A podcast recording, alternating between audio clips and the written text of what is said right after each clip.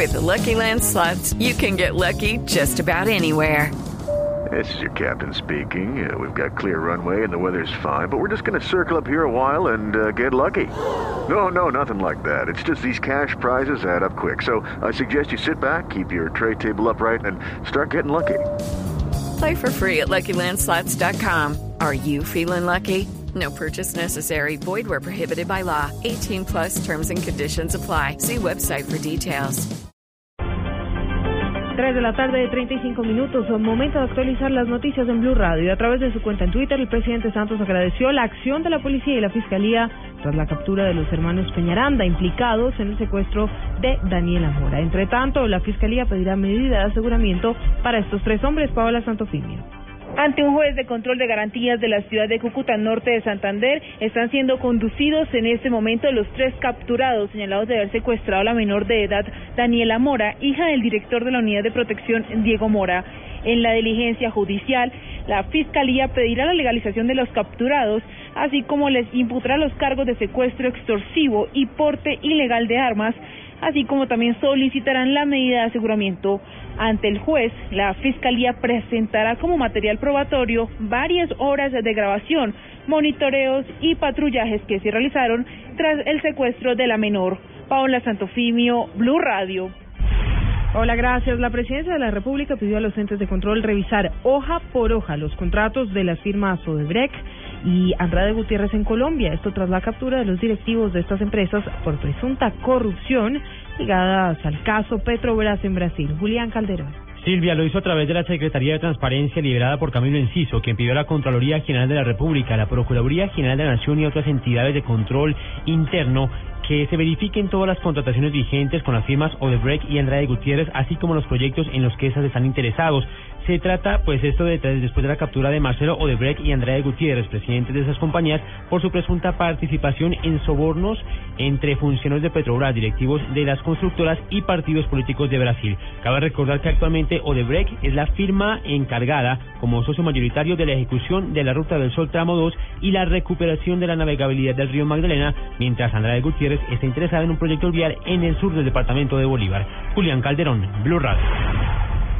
3 de la tarde, 37 minutos. El comisionado de paz, Sergio Jaramillo, calificó de cínicas las declaraciones de las FARC, a quienes esta mañana pidieron medidas eficaces para acabar con el drama de los desplazados en el país. María Juliana Silva. Silvia, desde Cuba, el alto comisionado para la paz, Sergio Jaramillo, dijo que son cínicas estas declaraciones porque en lugar de intentar soluciones para los desplazados, la guerrilla de las FARC debe poner la cara y asumir su responsabilidad como agentes causantes del desplazamiento.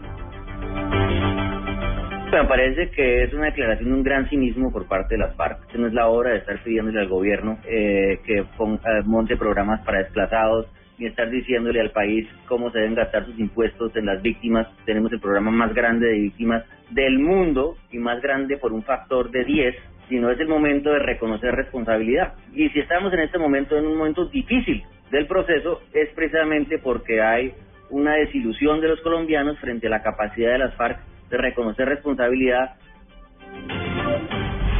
Silvia reiteró sus críticas a los fuertes hostigamientos realizados en las últimas semanas por las FARC y dijo que si el proceso está pasando por un difícil momento es por su incapacidad de reconocer sus responsabilidades. María Juliana Silva, Blue Radio.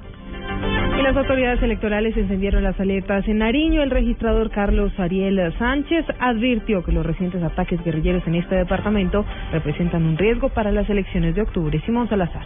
El registrador nacional Carlos Ariel Sánchez aseguró que no podría realizarse una séptima papeleta con todos los requisitos legales para el próximo mes de octubre debido a que el tiempo para la logística es muy corto. Corresponde a los interesados formular la pregunta y en fin y darle un trámite del Consejo Electoral y en la y en la registraduría. Bueno, la fecha límite ya la, la hora cero debe estar si las elecciones son el 25 de octubre, la hora cero debe ser por ahí el 20 de septiembre. Recordemos que este tipo de propuestas deben ser tramitadas en una consulta popular que podría ser promovida por el presidente con la firma de ministros y el visto bueno del Senado. También a través de un referendo donde primero deben ser recolectadas firmas iguales al 5% del censo electoral. Simón Salazar, Blue Radio.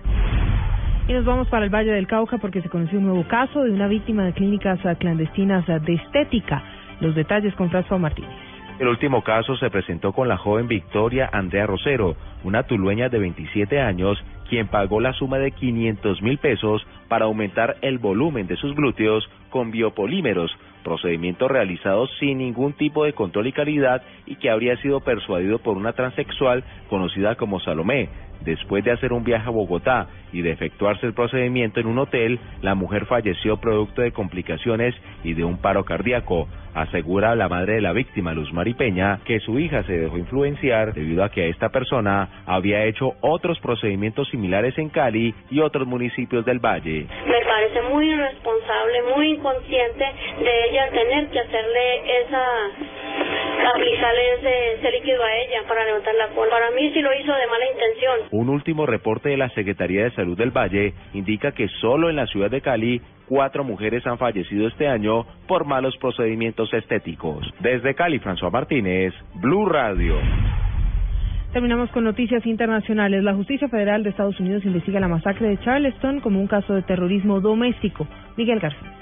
Las autoridades federales estadounidenses están investigando la masacre de nueve personas en una iglesia de la comunidad negra de Charleston, en Carolina del Sur, como un acto de terrorismo doméstico, según informó el Departamento de Justicia. Las autoridades del estado de Carolina del Sur ya acusaron formalmente a Dylan Roof, un joven blanco de 21 años, por la masacre cometida el pasado miércoles. Sin embargo, las autoridades federales llevan a cabo una investigación paralela en la audiencia de lectura de cargos en la que a través de una videoconferencia el acusado dijo su edad, que son 21 años, y aseguró no tener trabajo, el juez fijó para el 23 de octubre la próxima vista y estableció una fianza de un millón de dólares por el cargo relacionado con la posesión de arma de fuego, pero se la negó por los de asesinato. Miguel Garzón, Blue Radio.